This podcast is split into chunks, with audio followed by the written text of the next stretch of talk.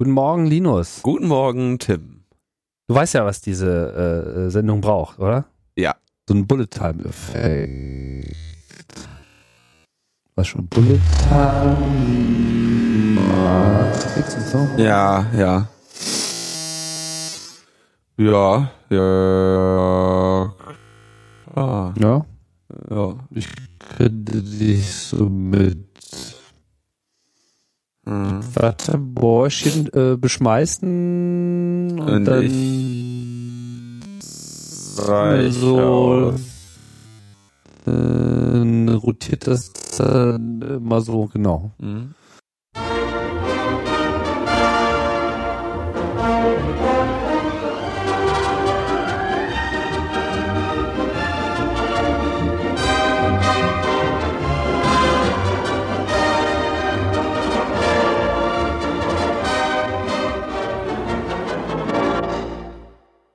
Na, hätten wir das ja jetzt auch endlich mal äh, geschafft. Es kann er vorwerfen, dass wir hier nicht äh, dem 21. Jahrhundert auf der Spur sind. Seien. Sein? Konjunktiv. Ah, Entschuldigung, sein. Sonst kann er vorwerfen, dass wir Wären Konjunktiv 2 sogar. gut, wir auch immer. naja. Aber der Konjunktiv, wir wissen, es ist sehr populär in der Politik und äh, nicht nur in der normalen Politik, auch in dieser sonderlichen äh, Spezialform der Politik, der Netzpolitik. der Netzpolitik, derer wir hier ein Logbuch sein wollen Mhm. und äh, meistens auch sind. Das war so eine halbwegs, halbwegs elegante, halbwegs eleganter Einstieg hier in das Programm, welches ist die 52. Ausgabe hier vom Linus Neumann Podcast. Linus, Ja, was haben wir denn auf dem Tisch? ich äh, muss erst kurz überlegen, es gab, glaube ich, ein, ähm, es gab ein Erratum, es gab, glaube ich, sogar mehrere Erraten. Errata, sagt man ja dann, mehrere Errata. So, so. Ähm, und ich, aber eins davon war auf jeden Fall, dass Orange Schweiz nicht zu dem Orange gehört, über das wir uns in der vorangegangenen Sendung, also nicht zu der großen Gruppe Orange gehört, über die wir uns beschwert haben. Hm. Ich hatte das ja schon befürchtet in dem Moment, als ich es sagte, dass das wahrscheinlich jetzt genau das ein Orange ist, das nur ein Lizenznehmer ist. Und genau das ist es auch. Ja, Hm. muss, muss angemerkt sein. Also nicht alle Orange sind, alle Oranges sind Orange, aber einige sind Oranger als die anderen. Okay. Das war relativ deutlich.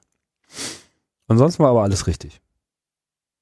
Das, sowas würde ich nie behaupten. Naja, naja. Wir bemühen uns. Wir, wir geben uns hier Mühe, ja. Wir geben uns Mühe. Ja. Multimedial, crossmedial. Wer sich auch Mühe gegeben hat, äh, war ja die Enquete-Kommission Internet und digitale Gesellschaft. Ja. Und Und die- fleißig. Die, ja, ja, genau, die, ähm, die strebt jetzt langsam ihrem, ihrem Ende entgegen. Und zwar war da der, äh, die letzte, der letzte Sitzungstag. 20 äh, Stück davon haben sie, glaube ich, gemacht. 20 Und- Stück dieser Sitzung. 20 Sitzungen, ja. Mhm. 20 Enquete-Sitzungen gab es. Und äh, wir haben die Enquete eigentlich, glaube ich, seit der ersten Sendung hier kaum noch erwähnt. Haben wir sie überhaupt erwähnt? Ja, ich glaube, bei der ersten Sendung haben wir erwähnt, dass es sie gibt. Ja. Wenn man jetzt davon ausgehen würde, dass wir so die relevanten Sachen der Netzpolitik behandeln, Ja. könnte man daraus einen Rückschluss auf die Relevanz der Enquete-Kommission Internet und digitale Gesellschaft ziehen, äh, die jetzt abschließend auch von ihren Mitgliedern sehr unterschiedlich bewertet wird. Ähm, wir haben uns ja bemüht, äh, ein Mitglied der Enquete oder äh, wir haben bei mehreren Mitgliedern der Enquete angefragt, aber leider keins für die Sendung bekommen können. Und deswegen hoffe ich immer noch, dass wir so eine Art ähm, Resümee. Resümee nochmal ja. noch mal bekommen von mindestens einem Mitglied in vielleicht einer Sondersendung oder so. Sondersendung. Ich würde vielleicht sogar sagen Sondersendung, ja. Breaking. Breaking.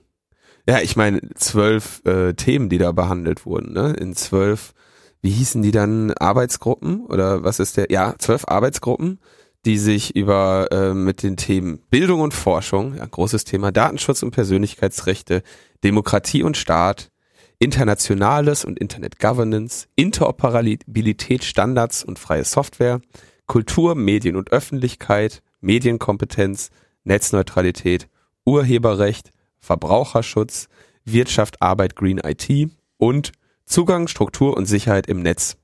Das waren die zwölf Arbeitsgruppen. Ist ja schon relativ umfänglich. Ja, vor allem könnte man sich wahrscheinlich zu jedem einzelnen Thema irgendwie auch 20 Sitzungen leisten können. Ne? Genau. Ähm, die äh, diese, diese Aufteilung und so, äh, also was, was ja jeweils am Ende dieser zwölf äh, Dinger stand, war ja dann eine Handlungsempfehlung. Und diese Handlungsempfehlungen waren natürlich, äh, weil ja der Proporz in diesem, in dieser Enquete auch dem äh, Proporz in der im Bundestag entspricht, war das natürlich auch der ungefähr immer dann doch der Regierungslinie entsprechend, weshalb Markus Becker da ja darauf hinweist, dass die äh, Minderheitenvoten das Interessantere sind bei der Enquete. Ja, also die, die sich also nicht gegen die Regierung äh, durchsetzen können. Mhm. Ähm, es gab, glaube ich, was man noch erwähnen kann, war so anfangs, was die, die großen Themen der Enquete war ja der, diese Beteiligungsmöglichkeiten, dieses große Bohai, bis sie dann irgendwann mal ein Adhocracy aufgesetzt haben. Davon habe ich irgendwie gar nichts mitbekommen, du? Nee, ich weiß auch nicht, ob da dann noch irgendwie groß was stattfand. Ne? Also es war, glaube ich, schon äh, dieses riesige naja, okay, das Adhocracy kann man jetzt auch mal sagen, das Enquete-Beteiligungs-Adhocracy unter enquetebeteiligung.de hat 3309 Mitglieder.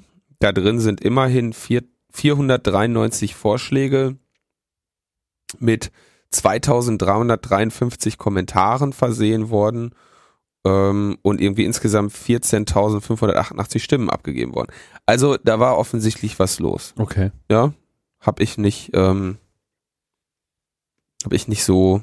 Ich bin auch so ein bisschen noch so ein, so ein, so ein Adhocracy-Noob. Also ich habe mich zwar mit so Liquid Feedback etwas äh, auseinandergesetzt, aber ehrlich gesagt, äh, mit, hast du mal mit Adhocracy was gemacht? Ich müsste jetzt zugeben, dass ich diese Enquetebeteiligung.de zum ersten Mal sehe, seit sie dann damals gelauncht wurde und ich mir da mal kurz was angeschaut habe, aber seitdem war ich da nicht mehr drauf. Tja, so sind wir. Immer ja. reden, ne, aber nichts machen. ja, also was, äh, was glaube ich interessant war, war, also diese Struktur, wer da so drin saß, ne, die Sachverständigen, 17 Abgeordnete, 17 Sachverständige, jeweils berufen von den einzelnen Fraktionen ähm, ich glaube ja so aus, ja, wenn ich jetzt anfange, die Leute aufzuzählen, die da als Sachverständige drin saßen, dann würden mir natürlich wieder welche äh, entfallen. Deswegen werde ich das mal ganz kurz, äh, werde ich einmal ganz kurz schummeln, wer da so alles drin war. Weil das sollte man ja vielleicht auch mal sagen. Jetzt, wo es jetzt, wo es vorbei ist, kann man das ja nochmal resümieren. Danach muss man es ja nie wieder sagen. Äh, Sachverständige Markus Beckedahl, Alva Freude, Professor, Professor Dr. Hubertus Gersdorf, Professor Dieter Gorni, vielen Urheberrechtsfreunden sehr bekannt, äh, Dr. Janette Hofmann, Konstanze Kurz. Was, was zählst du jetzt genau auf? Ich zähle die Sachverständigen auf. Die Sachverständigen. Ja. Nach Fraktionen äh, sollten wir das vielleicht äh, mal. Oh, das ist ja, naja, die Sachverständigen, die sind ja gar nicht der Fraktion zugeordnet unbedingt. Sie sind Doch, ja nur sind von, der Fraktion berufen worden. Benannt, ja. Ja, sie sind ja, also es, es wäre jetzt ja fast äh, fast ein Frevel, den Sachverstand einer Fraktion zuzuordnen. Hm. Ja, die sind halt ein Frevel einer Fraktion Sachverstand zuzuordnen. ja. äh, Konstanze Kurz, Harald Lemke, mhm. Annette Mühlberg, Dr. Wolf Osthaus, Padelun, Wolf Dr. Professor Dr. Wolf Dieter Ring, Dr. Bernhard Rohleder, Lothar Schröder, Professor Dr. Wolfgang Schulz, Nicole Simon, Cornelia Tausch und Professor Dr. Christoph Weinhardt. Ich habe die jetzt nur aufgezählt, damit ich sie alle genannt habe. Gut. Bitte fragen mich jetzt nicht zu den sowas. Zu den, zu den einzelnen äh, Herkünften und so weiter. Ja, die sind in der Wikipedia sehr schön aufgeführt. So. Es gibt natürlich zu dieser Enquete-Kommission auch einen eigenen Artikel, der das äh, sehr schön zusammenfasst.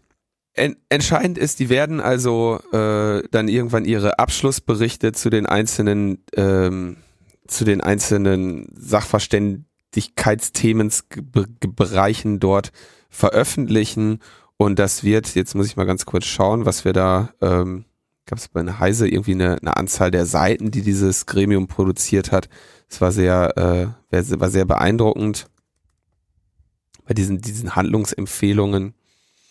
Ähm, die Frage ist, weil die, die unmittelbare politische Wirkung wird man da jetzt äh, abwarten müssen, ja. was haben wir hier? Da gab es einen Artikel auf Heise. Ja, also viele tausend Seiten stand da, eine, eine, eine große Zahl.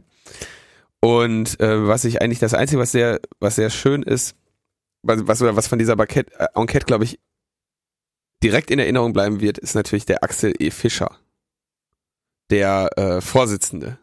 Ja, also der ein Spezialexperte. Der ist ein Spezialfachexperte und äh, der hat äh, sehr schön ähm, immer wieder äh, für, für sehr viel Unterhaltung gesorgt. Und so auch jetzt zum Abschluss gibt's noch mal einen, ähm, einen Axel ein Axel E. Fischer zum Abschluss der Enquete, der also als äh, Vorsitzender dieser Enquete-Kommission äh, in seinem persönlichen Fazit am Montag feststellt, dass ihm erst nach und nach die Dimension der Veränderung klar geworden ist, die die Digitalisierung mit sich bringt. Oh. Also es war tatsächlich für ihn, sagen wir mal, ein interessanter für ihn war äh, das, Urlaub. Sozusagen. Für ihn war das eine interessante Sache. Er hat da viel gelernt. Und ähm, das ist schön für ihn. Ich weiß nicht, ob das ihn jetzt so im Rückblick unbedingt jetzt als Vorsitzenden äh, qualifiziert. Man hätte ja auch jemanden nennen können, dem das schon vorher klar gewesen ist. hätte vielleicht was bringen können, so, ne? Aber naja, war halt von der CDU. Ich glaube nicht, dass sie da jetzt so das, viel zu holen hatten. Du musst das anders sehen. Wenn die Arbeit der Enquete in der Lage ist, Axel E. Fischer etwas zu verdeutlichen, dann, dann wurde eigentlich schon gute Arbeit geleistet. Dann wurde worden. gute Arbeit geleistet. das ist äh, in der Tat. Ich meine, bei allem äh, Hohn und Spott, äh, ich höre auch immer wieder, ja. Ich meine, gerade CDU äh, ist natürlich jetzt genauso eine Art Organisation, wo es mal sehr schwierig ist, alles über einen Kamm zu scheren, ja. Und wir wissen alle, äh, es gibt auch da äh, progressive und aufgeklärte und äh, weiterdenkende und auch wir, halbwegs liberal äh, denkende Menschen es gibt sie leider nicht nur, ähm, die einen anderen äh, Zugang haben zu der Gesellschaft, als wir das äh, haben und von daher natürlich auch naturgemäß die Dinge etwas anders bewerten. Trotzdem glaube ich da auch schon an eine gewisse ähm, Lernfähigkeit. Also man sollte das zumindest nicht mhm. immer so äh, grundsätzlich ausschließen. Ne? Aber es ist natürlich schon so ein bisschen merkwürdig, wenn er irgendwie dann so auftritt, dass er irgendwie ein Vermummungsverbot äh, äh, fordert im Internet und so weiter. Das ist alles so, ja. Also aber, das, es, ist, das, aber es ist auch so schwierig. Es ist auch so schwierig. Versuch das auch mal wieder selber für mich so ein bisschen zu ergründen. Wenn du heute so auf das Netz stößt oder wenn du in den letzten fünf, was weiß ich, Jahren so, ne, also im politischen Prozess, würde ich sagen, ist ja so das Internet eigentlich erst so vor vier, fünf Jahren entdeckt worden. So holla irgendwie, ach, das ist immer noch da. So. Ja, man hat das schon mal gehört, aber es war bisher eher so ein, so ein, so ein Bullet Point bei irgendwie Internet-Startups äh, oder überhaupt bei Startups oder Firmen, so dass man das jetzt auch macht, so wie man irgendwie Katalysatoren in Autos einbaut und so. Aber dass das eben so ein fundamentaler Shift ist, ja, das ist denen neu. Und natürlich, dadurch, dass sie so, so spät dazugekommen sind, kann so eine schrittweise Sozialisierung, wie es die meisten von uns erfahren haben, natürlich eigentlich auch gar nicht mehr stattfinden. Und gerade so das, das Verhältnis zu Anonymität, Pseudonymität, ich denke, das ist schon etwas, was man eben erst so richtig erfühlen kann, wenn man über so einen längeren Zeitraum ähm, das so mitge miterlebt hat, welche Vor- und welche Nachteile äh, das bringt. Und selbst das verändert sich ja auch äh, immer noch. Also schwierig da mit Fingern zu zeigen, auch wenn es manchmal leicht ist, sich äh, lustig zu machen. Trotzdem habe ich so ein bisschen meine Zweifel, ob jetzt von dieser Enquete selbst auch irgendetwas ausgehen kann. Na, ich fand das. Also ob das sozusagen irgendeinen Wandel auf irgendeiner Ebene bringt, außer dass Axel E. Fischer verstanden hat, dass, es, dass die Digitalisierung nachhaltig ist. Also ich finde das, ein, finde das einen wichtigen Aspekt, den, den du benennst. Und wenn ich mir jetzt so vorstelle, ähm, ungefähr so, wie du das jetzt gerade äh, be beschrieben hast, stelle ich mir vor, wie Historiker das in, äh, in vielleicht 100 Jahren dann äh, so, man muss sich das vorstellen, da gab es eine Gesellschaft und irgendwann mussten sie eine Enquete-Kommission einberufen, um, äh, um irgendwie so ein, ihre ganze Regierung irgendwie mal daran zu gewöhnen, dass es das gibt. Und die musste Handlungsempfehlungen in allen Bereichen machen. So wird das, glaube ich, historisch auch. Und da wird man genau diesen Clash ähm, drin benennen, den du nämlich gerade auch beschrieben hast, den man in der Gesellschaft innerhalb der Generationen hat und den man auch in der Politik sieht und der dann genau zu solchen Äußerungen führt, wo man, äh, wo die eine Hälfte der Gesellschaft sich drüber Schrott lacht, eine andere Hälfte, nämlich diese, die noch nicht mit Breitband versorgt ist, äh, eventuell äh, gar nicht weiß, was daran lustig ist. Hm. Und sich das gerne von Axel E. Fischer nochmal erklären lassen würde. Ja. Was ist es? Ich denke, was sie insgesamt, also es gibt da jetzt, wie gesagt, diese, diese Abschlussberichte. Ich finde die auf der Webseite nicht wirklich. Äh, mir ist jetzt nicht ganz klar, ob die die erst in einiger, in, in den nächsten Tagen dann veröffentlichen oder so. Ähm, Ich glaube, das gibt's noch nicht, sonst wäre das hier wahrscheinlich auch in dem Wikipedia-Artikel drin. ja, und es gab zwischen den, ähm, zwischen den dort Sitzenden ja auch immer wieder äh, Zankereien, auch denjenigen Vertretern der Netz-Community, die dort saßen, ja, also was dann bestimmte Entscheidungen anging beim bei dem Votum zur Netzneutralität und und was da nicht alles los war. Aber ich würde da wie gesagt lieber jemanden befragen, der dort tatsächlich drin gesessen hat und hoffe, dass wir das in der nächsten Woche noch irgendwie hinkriegen. Da mal mit äh, Markus oder Konstanze zum Beispiel zu sprechen. Werden wir uns bemühen. Soweit äh, halten wir uns jetzt erstmal hier mit einer Bewertung äh, zurück, denn ihr merkt schon, man hätte sich da besser darauf vorbereiten können, beziehungsweise es Man hätte noch intensiver Jahre- begleiten können. Man hätte ja. sich das die letzten Jahre angucken können. ja, aber es, es, es, es, war jetzt nicht unbedingt jetzt äh, das Spannendste für uns. In der Tat, also das ist ja, haben ja auch einige Mitglieder sogar äh, öffentlich so geäußert, ne, dass sie sich mit der, ähm, dass sie da jetzt nicht ihre ihr Herzblut in diese Arbeit gesteckt haben. Nachvollziehbar. Ja, schade, aber nachvollziehbar. So, was haben wir noch? Unser Dauerbrenner? Ja, Dauerbrenner, Leistungsschutzrecht. Ja. Ähm, das, das Leistungsschutzrecht äh, hatte eine Anhörung im, im Rechtsausschuss des Bundestages, wenn ich das jetzt richtig sehe, oder im richtigen Bundestag. Jetzt, guck mal, jetzt siehst du jetzt habe ich zum Beispiel schon mal, äh, nee, im, im Rechtsausschuss war das Mhm. nämlich, ja, die einzige Anhörung. Und äh, in diesem Rechtsausschuss haben wir auch wieder sowas, ne, die Sachverständigen der Fraktionen nach Proporz eingeladen, ähnlich wie in der äh, Enquete-Kommission, nur nicht so viele. Mhm. Ähm, und da wurde dann jetzt diskutiert. Es war wie immer im, äh, wie das im Parlament so ist. Äh, alle sagen ihre äh, ihre Meinung. Die Sachverständigen äh, sagen äh, sagen ihren Sachverstand und am Ende gehen alle mit genau der gleichen Ansicht da wieder raus, wie sie reingekommen sind. Das heißt, hat sich natürlich nichts an den an den Mengen oder Kräfteverhältnissen bei dieser Entscheidung geändert. Und im Moment sieht es, also es gibt da, es gibt da einen sehr schönen Artikel. Wer sich, wer ja wirklich, glaube ich, inzwischen der, der beste Live-Blogger oder der, der, der, der, der, ja, der, der, der beste Live-Blogger Deutschlands ist, ist ja Matthias Schindler, der ähm, auch von dieser äh, Anhörung im Bundestag dann da gelive-bloggt hat, weil die aus irgendwelchen Gründen nicht ins Netz gestreamt wurde. Mhm. Ähm, das sieht immer sehr, ähm, sehr nicht besonders leserfreundlich aus, so ein Live-Blog, wo dann, also, wo ein Blogartikel geschrieben, alle paar Minuten gespeichert wird und man liest dann so neu und sieht, was Neues dazugekommen ist. Wenn äh, Matthias Schiller das macht, ist das aber ähm, sehr, an, sehr, äh, sehr lustig. Also kann man, ähm, kann man durchaus mal lesen. Ähm, eventuell wird sich da im Nachhinein nochmal anbieten, das irgendwie insgesamt lesefreundlicher zu gestalten. Aber da gibt es also ein schönes Live-Blog von dieser Anhörung. Aber wie gesagt, inhaltlich ist da nichts passiert. Insofern ist das äh, als Unterhaltung zu werten, was da stattgefunden hat. Also im Sinne von Entertainment, aber nicht im Sinne von einem politischen Prozess, der da jetzt statt, tatsächlich stattgefunden hätte. Und der, es sieht also jetzt danach aus, der Rechtsausschuss könnte schon in drei Wochen seine Beschlussempfehlung rausgeben. Die lautet dann natürlich, wir empfehlen ja zu beschließen. Mhm. Dann könnte das der Bundestag im Plenum schon am 22. Februar über das Gesetz abstimmen, wenn es bei dieser einen Anhörung bliebe.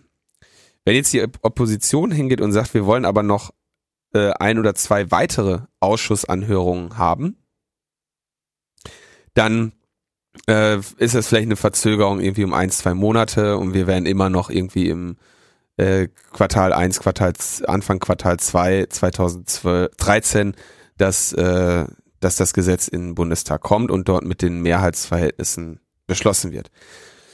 Jetzt wird es spannend, was äh, den Bundesrat angeht, denn im äh, Bundesrat könnten die Kräfteverhältnisse anders aussehen, vor allem äh, jetzt nach der äh, Niedersachsenwahl und was dann ähm, was heißt könnten? Na, sie wär, na, sie könnten, ja genau, sie könnten, weil äh, also sie sehen im Prinzip anders aus, wenn ähm, jetzt, wenn man so nach Fraktionen oder nach Parteien geht. Aber in der Partei gibt's ja auch so einige, die dann sagen, äh, in der in der SPD gibt's ja zum Beispiel Leute, die sagen so, ja, ähm, ne, äh, da hängen Arbeitsplätze dran oder so, ne? Und deswegen müssen wir hier äh, entsprechend so und so entscheiden. Also das heißt, eine eine Ablehnung im Bundesrat schätzt äh, schätzt man jetzt auch nicht so. Meinst die SPD geführten Länder könnten für das Leistungsschutzrecht stimmen? Sie wollen es verbessern statt ablehnen verbessern. Na gut, ich meine, das ist ja im Wesentlichen die Tätigkeit des Bundesrats. Da ist ja äh, selten eine komplette Verweigerungshaltung, das gab es auch, ja, aber äh, in der Regel ist es ja so, dass ähm, ja Verbesserungen gefordert werden, dann geht es in diesen Vermittlungsausschuss und dann einigt man sich noch auf den einen oder anderen Paragraphen und im Wesentlichen geht es doch so durch wie ursprünglich mal geplant, bloß mit irgendwelchen Abfederungen, aber keinen ähm, generellen strukturellen Veränderungen. Genau, ja, und das wäre dann also, das, das, das äh, steht hier als Befürchtung an. Ja, so könnte gut sein, dass wir das relativ bald. Aber das kann ja auch noch ein bisschen dauern. Ja, wenn man das jetzt richtig übel raushandelt mit den, mit den, ähm, mit den äh, Nachverhandlungen und so, ja, und irgendwie dann das Ganze in den Vermittlungsausschuss geht und so weiter, dann könnte man es schaffen, dass das Diskontinuitätsprinzip zur Anwendung kommt, welches besagt, dass nach einem, nach dem Ende einer, ich muss mal ganz kurz gucken, nicht, dass ich das jetzt falsch zitiere. Äh, ja, nach dem Ende einer Leg Legislaturperiode ähm, ein, eine sachliche, personelle und organisatorische Erneuerung stattfindet und deswegen die Debatte also das Gesetzesvorhaben nicht ähm, weiter verfolgt wird, sondern eben verfällt. Ja. Und man müsste quasi eine neue Gesetzesinitiative beginnen. Also sprich, wenn es in dieser Legislaturperiode nicht einfach durchgewunken wird und beschlossen und gesetzkräftig wird, dann, dann muss es, es, im platt. Prinzip äh, fallen gelassen werden. Es sei denn, dass da eben dieselbe Regierung weiter regiert, äh, die derzeit so am Start ist. Gut, das müssen wir sehen. Ne? Also mein Tipp ist ja immer noch, das kommt nicht. ja, aber Auch, du hast irgendwie keinen empirischen Anhaltspunkt dafür. Nee, es ist äh, reines Bauchgefühl.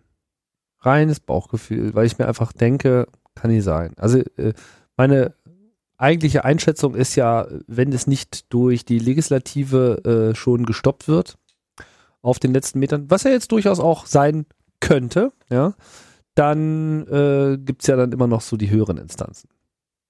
Also der Bundespräsident wird jetzt sicherlich kein äh, Problem darstellen, aber Verfassungsgericht äh, äh, sehe ich hier an der Stelle auf jeden Fall nochmal ähm, im Ring. Ob die dann wirklich angerufen werden, das werden wir nochmal sehen, aber ich würde das auch nicht ausschließen. Denkbar ist es. Ist nicht auch Yahoo jetzt irgendwie in die äh, Debatte ums Leistungsschutzrecht äh, eingestiegen? Ich hatte da irgendwie sowas noch in Erinnerung. Die äh, leben ja jetzt wieder, seitdem sie sich irgendwie Yahoo? Yahoo ist ja jetzt äh, revitalisiert worden durch äh, einerseits Personal von Google und andererseits durch äh, Fehltritte anderer äh, Unternehmen. Und die Marissa Meyer, die da jetzt das Zepter mhm. schwingt, die äh, hat schon einige sehr interessante äh, Weichenstellungen vorgenommen, sodass das äh, vielleicht durchaus nochmal was werden könnte. Die machen auch wieder Gewinn. Also Davon unabhängig hatte ich gehört, dass sie sich jetzt da auch nochmal einmischen wollen. Und Im Prinzip so ähnlich wie Google da an der Stelle drin. Und was ich sehr interessant fand an ihrer Argumentation, war, dass sie der Meinung sind, dass dieses Gesetz ja Google zugutekommen würde. Ja, natürlich kommt das gut. Äh, wie, hä? Ähm, okay, das würde mich jetzt interessieren. Wie kommen, also was. Ja, weil es sozusagen äh, am Ende, wie wir das ja hier auch schon ein paar Mal äh, diskutiert hatten, ja, das äh, hin, darauf hinausläuft, dass eben spezielle Deals mit Google gemacht wer Ja. werden könnten, ja, aber eben nur mit Google, weil Platzhirsch, Marktführer etc. und kleinere Suchmaschinen und äh, sonstige äh, Infoanbieter im Netz da eben äh, zu kurz kommen können, weil die eben nicht so ein hohes Gewicht haben und eben nicht so gute Deals rausholen äh, können. Also ich Ja, das paraphrasiere äh, jetzt mal das, was ich gelesen habe. Ich müsste es äh, vielleicht auch nochmal gegen den Text, dessen Link ich jetzt gerade nicht zur Hand habe, ähm, abchecken. Aber das fand ich nochmal einen ganz interessanten Vorstoß an der Stelle. Ob das jetzt lobbytechnisch noch viel bewirkt, weiß ich nicht. Aber äh, meiner Meinung nach ist einfach die Interesselage immer noch so, dass es einfach genug Leute gibt, die da gar keinen Spaß mit haben ja, die auch nicht bereit sind, da die Konsequenzen zu fressen und dementsprechend äh, die noch zur Verfügung stehenden Instanzen auch ausschöpfen würden. Aber das ist nichts anderes als ein, so eine Wette von mir. Ja, also es ist jetzt kein, keine juristische Einschätzung, denn eine solche kann ich nicht vornehmen. dieses, dieses Problem, dass, dass da sich eine große Allianz im Prinzip bindet, das hatten wir ja, oder hatte ich ja schon mal angesprochen. Aber du hast recht, wir, man muss hoffen, dass es irgendwie, oder es ist, man kann sich über jeden freuen, der sich dagegen ausspricht, aber da wir inzwischen irgendwie jeden Sachverständigen, jeden ernstzunehmenden Wissenschaftler und alle sich irgendwie dagegen ausgesprochen haben, trotzdem sich nichts daran ändert. Ähm, Ja, na, ich meine, vielleicht läuft ja jetzt einfach auf so eine Filibusterei da äh, hinaus im Bundesrat, ja, dass da irgendwie jetzt so lange Reden gehalten werden und äh, äh, Anhörungen äh, gefordert und Vermittlungsausschüsse einberufen werden, äh, bis halt die Sache überhaupt nicht mehr vorankommt. Auch wenn man jetzt wirklich so den Eindruck hat, dass eben Schwarz-Gelb das jetzt auch noch wirklich gerne vor der nächsten Bundestagswahl äh, durchkriegen will, damit Springer nicht so böse über sie schreibt. Obwohl ich mir das irgendwie ehrlich gesagt nicht vorstellen kann, dass die dann trotzdem fallen lassen, weil dass sie jetzt mit der Opposition so sehr viel besser fahren, glaube ich nicht, dass das ihre Meinung ist. Am Ende müssen sie ja auch nehmen, was sie kriegen können. nächstes. Nächstes Thema. ein ähm, Gesetzesvorhaben, von dem wir vor einiger Zeit hier wohlwollend berichtet haben, scheint ähm, nun auch zahnlos zu werden. Und zwar, Surprise. Surprise, ja, ähm, ging es da um die Deckelung von, äh, von Abmahnungen, aber insgesamt um eine ähm, größeres Gesetzesvorhaben von ähm, die, aus, aus dem Justizministerium kommend, also von unserer Frau Leuthäuser Schnarrenberger, das äh, hauptsächlich zum Verbraucherschutz äh, dienen soll. Und zwar, indem es sich unter anderem gegen Telefonwerbung, insbesondere für Glücksspieldienste, wendet. Also es gibt da irgendwie wohl Abzockmethoden, dass die Leute irgendwie am Telefon, wollen sie nicht auch an unserer Lotterie teilnehmen? Ach ja, äh, das dann als äh, Unterzeichnung eines Vertrages werten und dann äh, entsprechend Geld kassieren für, für, für das Glücksspiel. Ähm, außerdem gibt es wohl eine Masche von Inkasso-Firmen, die ähm, per Telefon oder was ähm, nicht, äh, nicht existierende Forderungen eintreiben. Ähm, dagegen soll auch äh, irgendwie was getan werden und gegen den Abmahnwahn. Ja, ähm, wir wissen von den von den horrend teuren Abmahnungen, die immer wieder bei Leuten eingehen, äh, insbesondere was äh, File-Sharing angeht. Ähm, dagegen soll soll sich ja diese Gesetzesinitiative wenden und denen ein, äh, eine Art Kostendeckelung verpassen, ja. Und ähm, darüber lesen wir jetzt in der Süddeutschen Zeitung, dass äh, Leuthäuser Schnarrenberger also erstmal grundsätzlich ähm, die Gebühren in solchen Fällen generell deckeln wollte. Aber ähm, die Unionsfraktion hat sie dann ähm, doch mal ähm, ja, ein bisschen wieder in ihre Richtung gezerrt und sie darauf hingewiesen, dass ja das geistige Eigentum im Internet mit Füßen getreten wird. Und ähm, deshalb äh, zu einem, sie zu einem Kompromiss gedrängt hat und gesagt, dass äh, diese Abmahnungsdeckelung nur dann gilt, wenn es nicht gewerblich ist.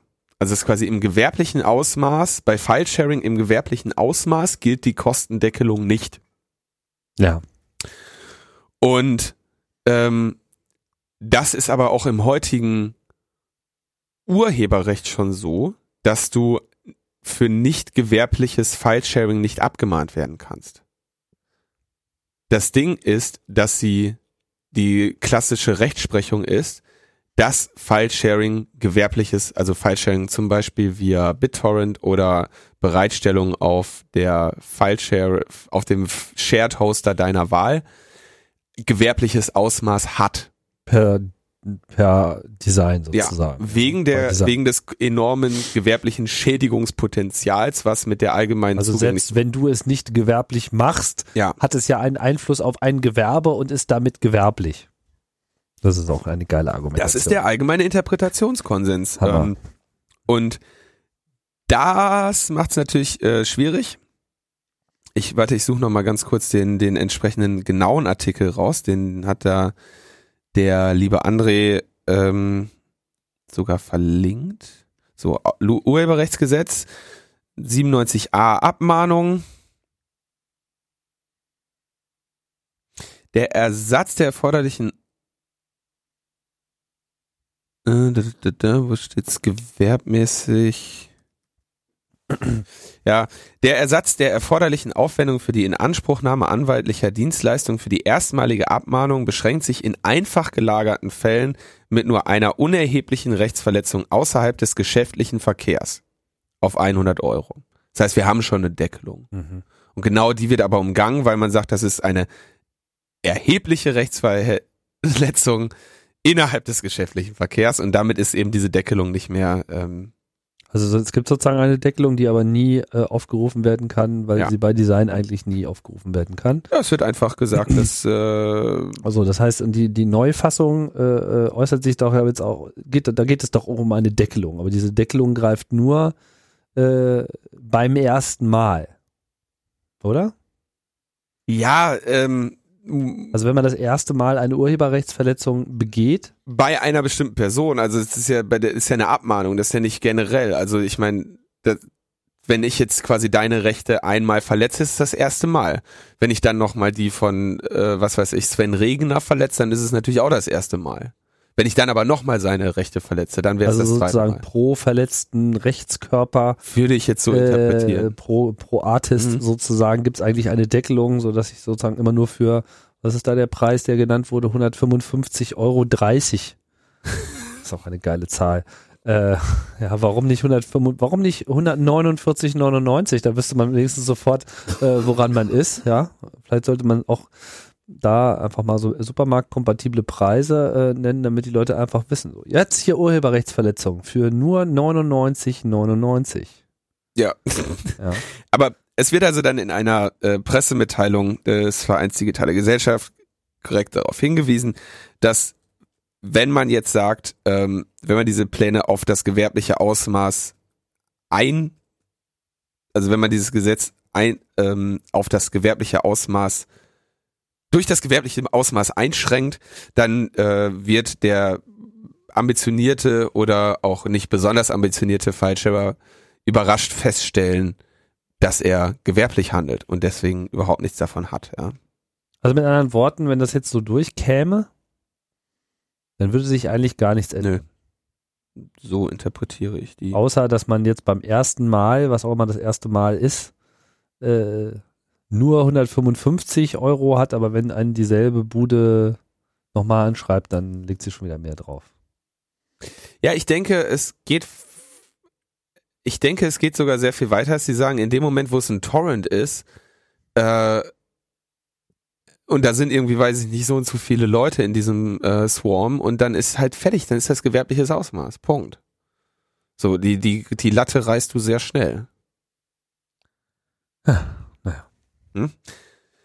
So, also da dieses schöne Gesetz äh, und da wird also mehrfach der Name des Herrn äh, Günther Krings, uns Unionsfraktionsvize äh, genannt, der da also die federführende Rolle gespielt hat, das Ding nochmal umzubiegen. Danke.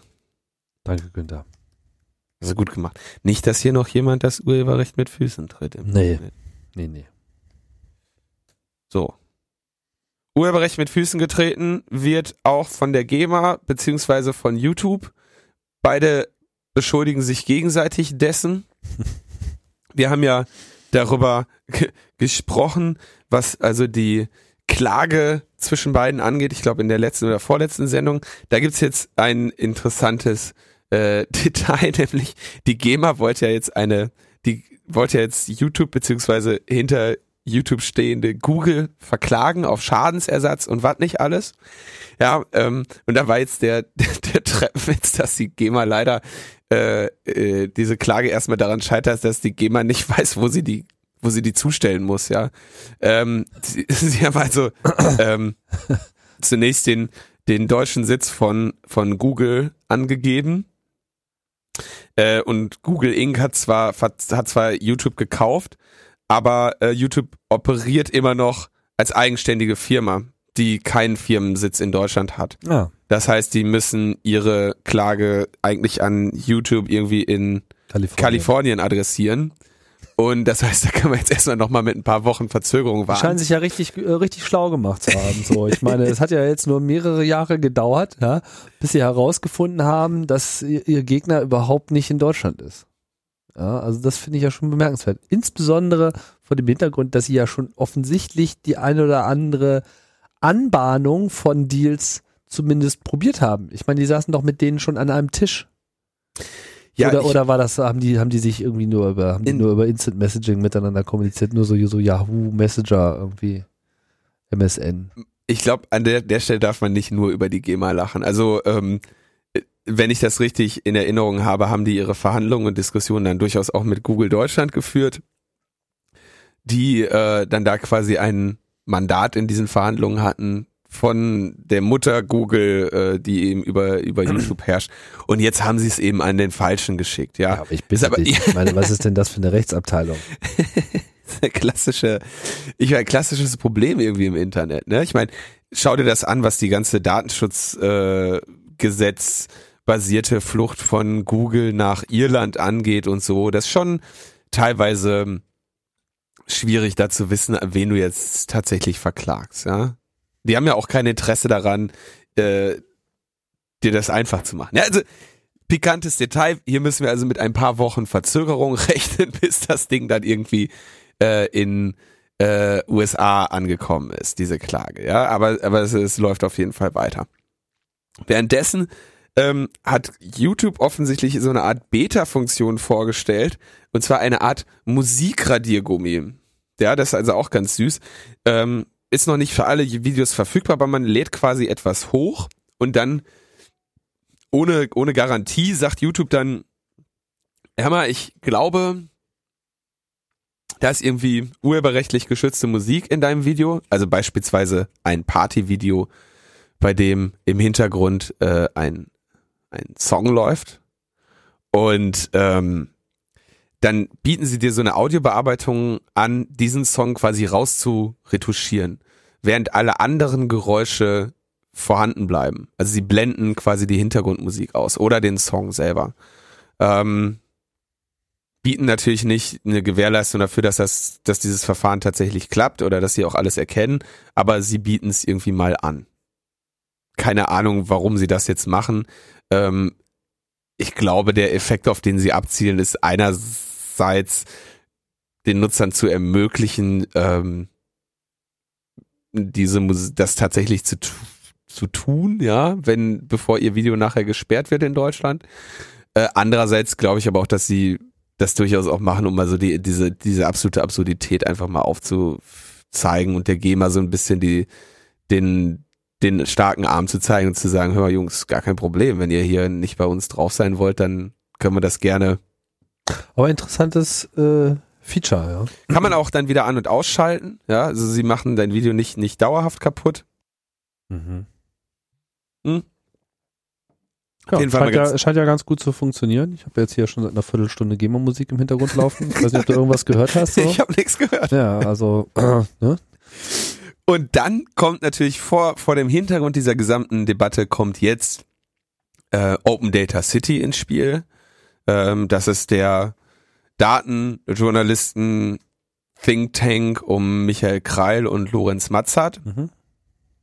die äh, Michael Krei war ja hier schon mal zu Gast. Ja, der da war- ging es da um mehr um die Bahn, aber das Aber ist halt äh, da hier unsere Open Data äh, Armeefraktion, die immer mit sehr äh, schönen Beispielen und äh, ja, ohne sich jetzt zu sehr um, wie man das eigentlich zu machen hat, groß zu scheren, äh, die Dinge dann mal versucht zu ähm, visualisieren und zu dokumentieren. Und in diesem Fall haben sie sich halt mal dieser Problematik der Sperrung angenommen.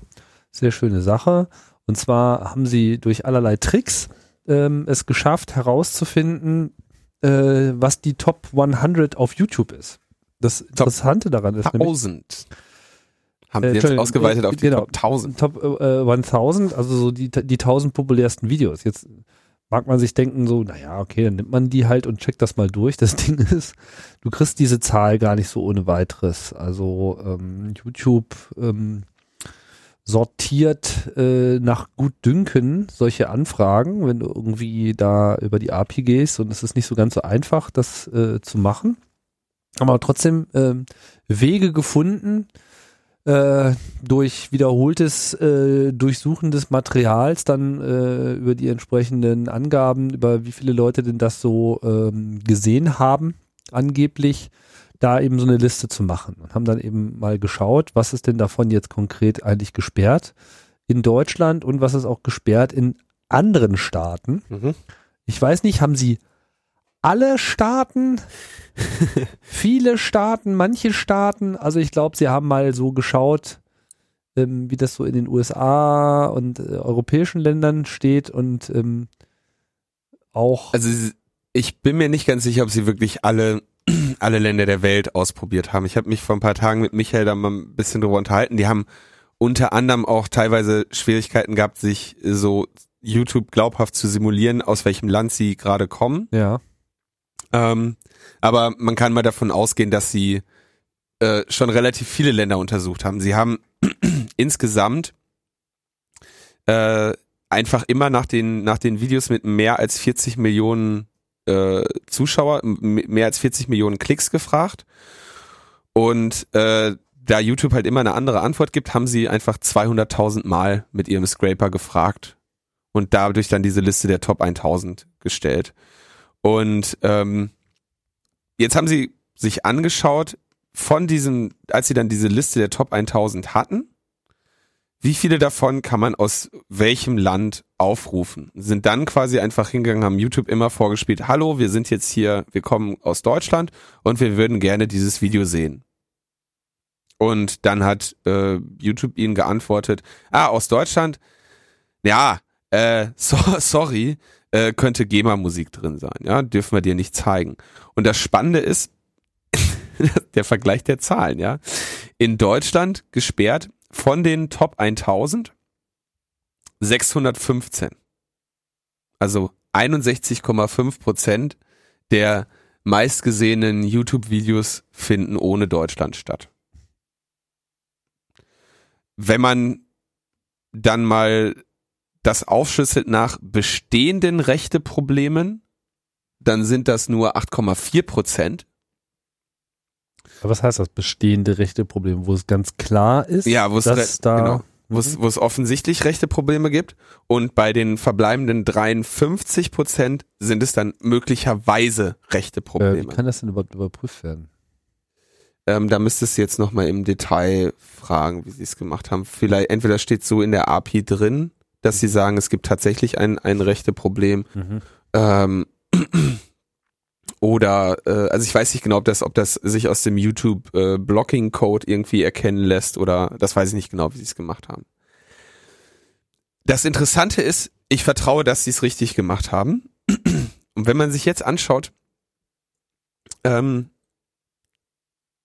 also was ich, was ich ja sehr spannend daran finde, ist, ich hab, als ich da mit Michael drüber geredet habe, habe ich gesagt, du, das, naja, ihr habt ja jetzt eigentlich YouTube einen riesen äh, Kampagnenfutter gegeben, weil äh, diese Zahl absolut absurd ist, wenn man sie nämlich mit dem mit einem anderen Staat vergleicht, der äh, zum Beispiel Südsudan heißt.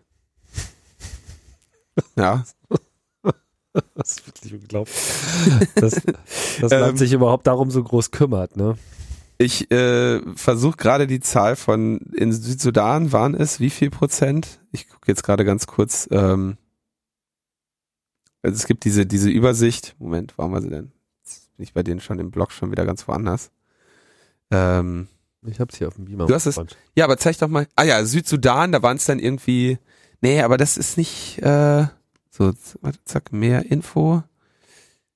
Ich würde die halt genaue knapp- Zahl Knapp gerne. 15 Prozent. Ich kann es irgendwie nicht. Ah ja, Südsudan. Ja, jetzt haben sie ja nur ein Bild. 15 Prozent. 14, 15, 16. 14, 15 Prozent. So versus die 60 Prozent, die wir in Deutschland haben. Ja, ah, jetzt sehe ich die ganze. Ja, guck mal hier. Südsudan äh, 15,3 Prozent. Hm? Mhm. Vatikan 5 Prozent. Und so geht es dann weiter, ja, in den USA weniger als 1 Prozent, in den Österreich 1,1 Prozent. Das heißt, wir, äh, das einzige Land äh, der Erde, was noch einen zweistelligen äh, Prozentbetrag an Sperrungen auf YouTube hat, hat immer noch ein Viertel Der Top 1000 wohlgemerkt. der Top 1000. Ja, genau. Der, Nicht aller Videos. ja, Ja, der, ja, der Top 1000. Der Top 1000 hat immer noch nur ein Viertel der Sperrungen, die Deutschland hat. So, interessant ist aber, dass natürlich dieser Teil der möglicherweise rechte Probleme, da verbirgt sich das Kampagnenfutter der GEMA. Man muss auch, glaube ich, noch eine Sache mal generell hier relativieren, damit die Diskussion nicht zu, zu affig wird, ja. Das ist doch nicht affig. Doch. Nö. In einem, also könnte sein könnte, wenn man es jetzt nicht erwähnt, deswegen möchte ich das jetzt mal erwähnen. Wir reden jetzt hier von einer Sperrung wegen der GEMA, wegen nicht geklärter Musikrechte. Genau. Im Südsudan, ja, ist das, glaube ich, weniger das Thema, ja, sondern da geht es deutlich mehr um religiös, äh, politisch motivierte äh, Dinge und ich vermute mal, das wird auch in der Vatikanstadt und äh, Grönland und Burma und äh, Palästina etc Die alle nicht. ähnlich sein. Ja, die kümmern sich da, glaube ich, weniger um Verwertungsrechte äh, für ihre Musiker. Ja, auch wenn man vielleicht argumentieren könnte, dass sie es mal besser tun sollten, dann würden sie auch eine höhere Sperrquote äh, erzielen. Aber es ist halt trotzdem einfach eine, eine, eine krasse Zahl, weil dadurch wird überhaupt erstmal bewusst, wie groß da die Exklusion ist. Klar, man kann ja jetzt auch irgendwie mit dieser GEMA-Logik rangehen und sagen, na ja, das ist ja illegal und ihr wisst ja, wie das Nee, das ist ja nicht die ist äh, GEMA-Logik. ne? Das ist ja nicht die GEMA-Logik. Die GEMA-Logik, deswegen sage ich, das Interessante ist bei diesem möglicherweise rechte Problem. Die GEMA-Logik sagt, natürlich könnt ihr die zeigen, ihr müsst nur bezahlen. Ja. Und YouTube sagt, ne, dann zeigen wir es lieber gar nicht. Das will GEMA ja auch nicht. Insofern, ähm, also die GEMA ist, ich muss ja immer betonen, die GEMA geht ja nicht dahin und sagt, ihr müsst das sperren. Es, die GEMA hat irgendwann mal exemplarisch zwölf Videos sperren lassen äh, und YouTube hat seitdem äh, angefangen, einfach alles zuzumachen. Das heißt, das finde ich nämlich das Spannende mit den möglicherweise rechte Problemen, dass diese Zahl, und das ist ja das Schöne an vernünftigen statistischen Erhebungen, für beide Seiten einfach mal eine, eine, empir eine vernünftige empirische Faktenbasis äh, schafft. Jetzt hier in diesem Beispiel anhand der 1000 beliebtesten, weltweit beliebtesten Musikvideos, was eben auch eine sehr, ähm, also kann man sich fragen, wie, wie, ähm, wie repräsentativ so eine Stichprobe ist, weil ein Land wie Südsudan relativ wenige Einwohner hat im Vergleich zu den 40 Millionen, die notwendig sind für einen ähm, für eine Positionierung in diesen Top 1000. Ja. Das heißt, ähm, eventuell quasi die, wenn man sich jetzt die Top 1000 der südsudanesischen Videos anschaut äh, oder die Top 100, dann äh, wird man da vielleicht andere Sperrquoten äh, feststellen. Beziehungsweise ein im Südsudan gesperrtes Video, das sich an Südsudanesen richtet, kann ja niemals in irgendeiner Top-Liste landen, weil es ja gesperrt ist. Also das ist eine, das ist eine äh, Interprete, das ist ein, das ist ein Fakt, den man hier mit berücksichtigen muss. Wenn man aber einfach mal davon ausgeht, dass, dass diese Top 1000 Videos dann eben äh, diejenigen sind, die in der westlichen äh, Welt Menschen interessieren und das dann mal eben ins Verhältnis zu UK und äh, USA setzt, dann ähm, sieht man da, dass, dass, diese, dass dieses Sperrausmaß besonders groß ist. Was ich aber betonen möchte, ist, dass also die GEMA mit dieser Zahl 53 Prozent möglicherweise rechte Probleme durchaus ähm, auch den das äh, Versagen, das Übertreiben äh, oder das Fehlverhalten auf Seiten von YouTube anprangern kann. Naja, also auf jeden Fall, äh, es bleibt unterhaltsam im Bereich GEMA und YouTube und äh, ist auch noch komplett offen, finde ich, wie das jetzt ausgeht.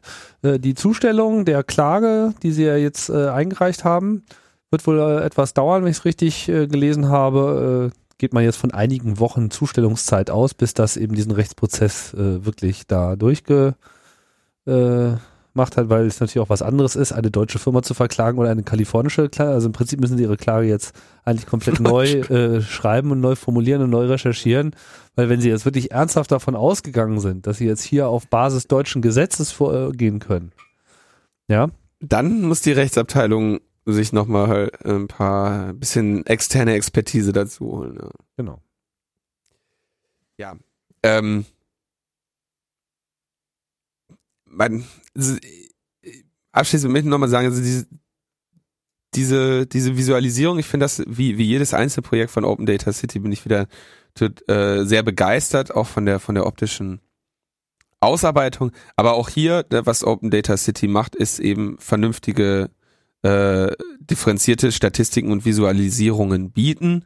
Und ähm, die muss man dann eben auch, die kann man nicht undifferenziert betrachten. Da kommt nicht eine Zahl bei raus, sondern muss man eben die äh, Zahlen auch durchaus mal ins Verhältnis setzen.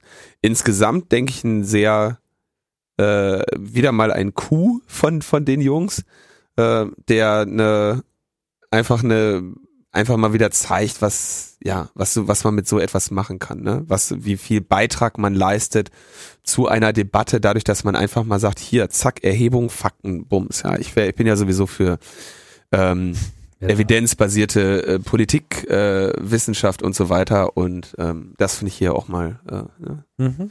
Wäre schön, eine e-, evidenzbasierte Einschätzung des Problems mal vorzunehmen. So, weiter geht's. Netzneutralität. Ja, wir, wir kommen jetzt in den, in den Teil der Kurzmeldungen, glaube ja, ich. In, in Slowenien gibt's jetzt auch ein Netzneutralitätsgesetz. Ja, das ist schön. Das ist der zweite äh, EU-Staat, der das hat. Der erste war Holland. Der richtig? erste war Holland. Holland. Ähm, wir hatten das, glaube ich, etwas ausführlicher auch behandelt ähm, in unserer.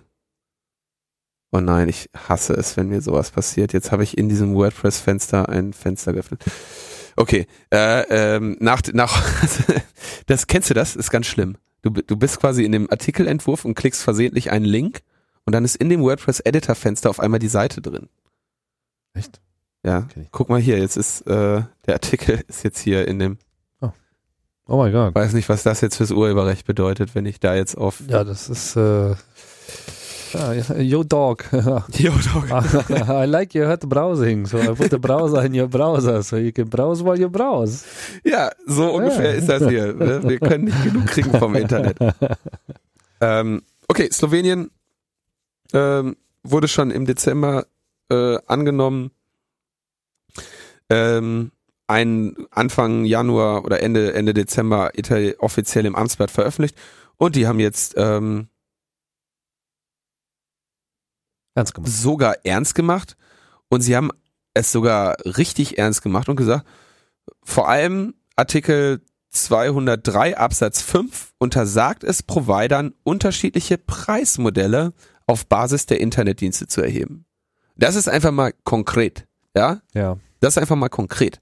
Und sagen, zack, bumm, ähm, keine Preismodelle auf, auf, auf dessen Basis, fertig, Ende. So, Thema erledigt. Ist jede Diskussion über Netzneutralität oder jede, jeder Vorstoß über einen Verstoß gegen Netzneutralität ist damit beerdigt. So, wenn er sagt, wir haben unterschiedliche Preismodelle.